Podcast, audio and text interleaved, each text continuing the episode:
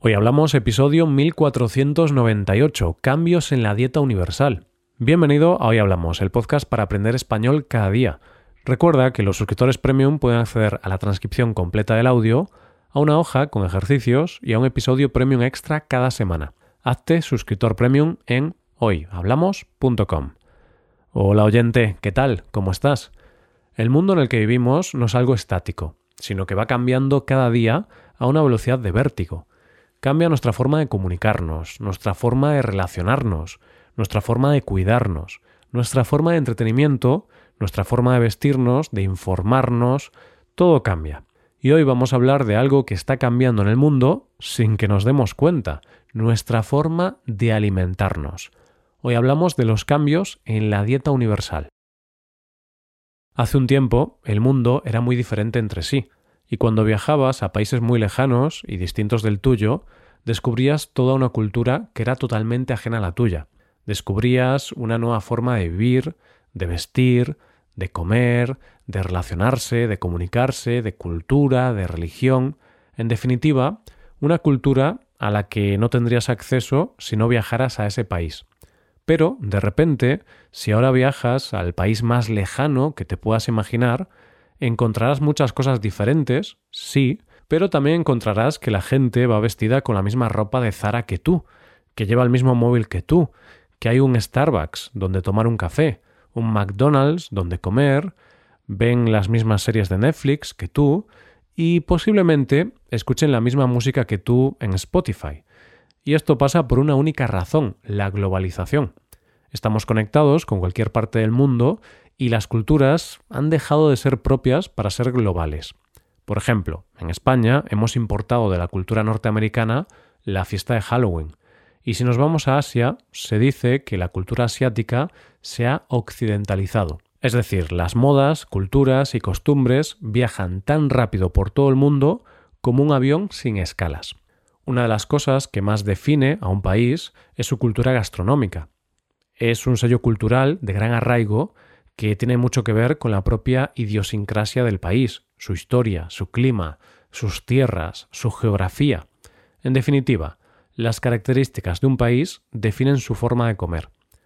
Hay países que su dieta está basada en la carne porque tienen una gran extensión de terreno dedicado a la ganadería. Hay países que su dieta se basa en el pescado porque están rodeados de mar. Hay países con una dieta rica en frutas y verduras porque el clima se lo permite. O hay países con una dieta basada en arroz o cereales porque es lo que se pueden permitir con su poder adquisitivo. Antes, cuando tú paseabas por una calle cualquiera de España y mirabas a tu alrededor y observabas los restaurantes que había, te encontrabas restaurantes con comida típica española y puede que algunos restaurantes de otras culturas cercanas, como restaurantes italianos o hamburgueserías que venían de la cultura norteamericana.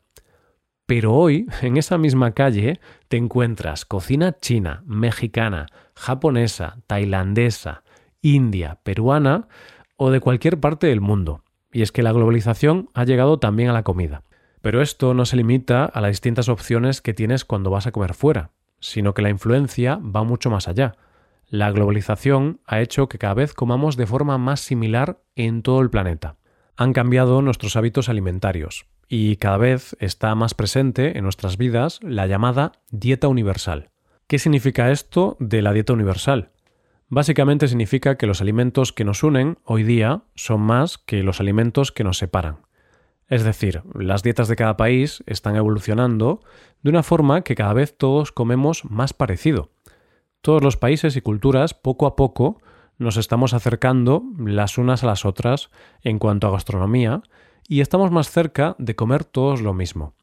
Y esa dieta universal se caracteriza por un mayor consumo de alimentos de origen animal, como carne, leche y huevos, azúcares y un creciente consumo de vegetales. Un estudio publicado en la revista Nature Food y que se basa sobre todo en informes del organismo de las Naciones Unidas para la Alimentación y la Agricultura, da unos datos muy reveladores sobre este tema. Para realizar esta investigación, un grupo de científicos norteamericanos y británicos analizaron los datos de consumo de 18 grandes grupos de alimentos en 173 países a lo largo de cinco décadas. entre los años 1961 y 2013. ¿Y qué conclusiones sacamos de este informe? Principalmente se dice que la tendencia a comer de la misma manera, la dieta universal, es más clara en América del Norte, Europa y el este de Asia. Estos tres grandes bloques de población son los que más están cambiando los hábitos alimentarios que tenían arraigados y se están acercando más a esa dieta universal. Las dos grandes tendencias de cambio, según dicen los expertos, se corresponden con dos de los gigantes económicos actuales, América del Norte y Asia, solo que sus cambios son diferentes para llegar a un equilibrio entre ambos. Es decir, que los dos están evolucionando de diferente manera porque tenían tradiciones radicalmente opuestas, pero esos cambios los están llevando a un consumo de alimentos similar. En el estudio, a pesar de analizar 18 grupos de alimentos, se dieron cuenta de que el 90% se puede englobar en cuatro grandes grupos de combinación de alimentos.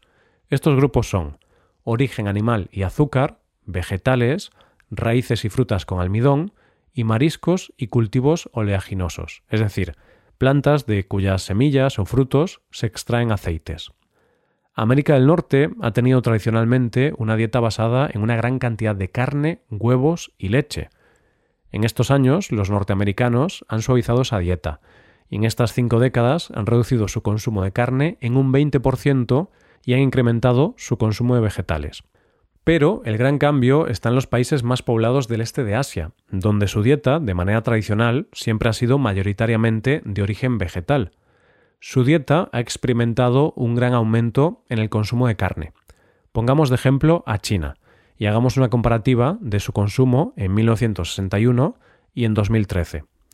En el año 1961, el consumo de estos grandes grupos de alimentos era en una proporción donde el 57% de la dieta estaba basada en cereales, como el arroz, el 21% en raíces ricas en almidón, como la patata, el 2% carne y el 1% en azúcares. En cambio, en 2013, la dieta de los chinos estaba distribuida de la siguiente manera el 47% de su dieta estaba basada en los cereales, el 16% en la carne, 5% en las raíces ricas en almidón y el consumo de azúcares se duplicó. Este caso de la dieta china también es un ejemplo del avance económico del país y cómo eso influye en la dieta.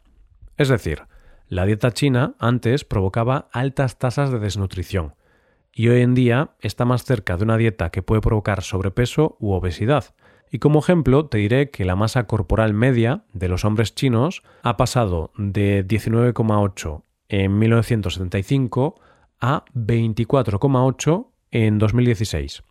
Es una realidad que en muchos países las tasas de sobrepeso y obesidad están aumentando drásticamente. Según datos de la OMS, la Organización Mundial de la Salud, desde 1975 la obesidad casi se ha triplicado en todo el mundo. Por otro lado, los países donde menos cambios ha habido en su dieta son el sudeste asiático, en los que su dieta sigue dependiendo de los cereales y sobre todo el arroz, la mayor parte de América Latina, donde su dieta se basa en los tubérculos, y África, donde básicamente no puede haber muchos cambios porque hay escasez de alimentos. ¿Y cuáles son las causas de este camino hacia la dieta universal? Una de las razones es la economía. Y es que a medida que los países tienen mayor capacidad económica, empiezan a consumir otro tipo de productos y sobre todo se empieza a incluir la proteína animal. Hablando más claramente, se pasa de consumir productos muy baratos a consumir productos no tan baratos. Esto es como cuando te fuiste a vivir solo cuando eras estudiante, oyente, que no tenías mucho dinero y por lo tanto gran parte de tu dieta era arroz y pasta, porque es comida barata no comías eso porque no te gustara comerte una buena chuleta, un solomillo o un buen salmón, sino porque no te lo podías permitir. Pues esto es un poco lo que les ha pasado a muchos países, que han pasado de una economía más bien pobre a un crecimiento económico, que se ha visto reflejado en los productos que consumen. Pero, sin duda, el gran factor que ha producido este cambio es la globalización, porque pongamos como ejemplo un país que ha crecido mucho económicamente y hoy es un gran gigante de la economía. ¿Cómo puede cambiar su dieta si su territorio no tiene las características para tener cierto tipo de productos? Imposible, si no fuera gracias a la globalización y al intercambio comercial entre países. Dice el informe que países como Canadá, Irlanda o Reino Unido han tenido un gran incremento en su dieta de frutas y verduras y ese consumo se produce todo el año. Pero son países en los que muchos de estos productos no se dan de forma natural, es decir, que los pueden consumir y pueden variar su dieta gracias a que los importan de otros países. Ahora pongamos un ejemplo más cercano, oyente. Vamos a ponerte de ejemplo a ti. Vamos a poner el caso de que vas a hacer una cena en tu casa y vas a hacer platos de diferentes culturas. Un plato asiático, otro de América Latina y otro italiano. Pues con solo ir a un buen supermercado tienes todo lo necesario para hacerlo sin necesidad de que tu país lo produzca. Eso es la globalización. En conclusión, oyente, la dieta universal es hacia donde el mundo se encamina en cuanto a gastronomía se refiere. Y es que la globalización en la comida no tiene por qué ser mala, porque al fin y al cabo todas las gastronomías del mundo han tenido y tienen influencias de otras culturas. Además de que esta globalización debería ser una especie de democratización de los alimentos, es decir, que todos los países tengan acceso a una variedad de productos que les permita tener una dieta equilibrada y saludable, independientemente de su capacidad económica. Solo esperemos que esas influencias sean solo eso, influencias, y que sirvan para enriquecer nuestra cultura gastronómica. Espero que no lleguemos a un punto en el que comamos todos lo mismo, sin distinguir ningún tipo de diferencia o seña de identidad en ninguna dieta del mundo. Hasta aquí el episodio de hoy. Ya sabes, si te gusta este podcast y te gusta el trabajo diario que realizamos, nos ayudaré mucho tu colaboración. Para colaborar con este podcast, puedes hacerte suscriptor premium. Los suscriptores premium pueden hacer a la transcripción y ejercicios y explicaciones. Hazte suscriptor premium en hoyhablamos.com. Muchas gracias por escucharnos. Nos vemos en el episodio de mañana. Pasa un buen día. Hasta mañana.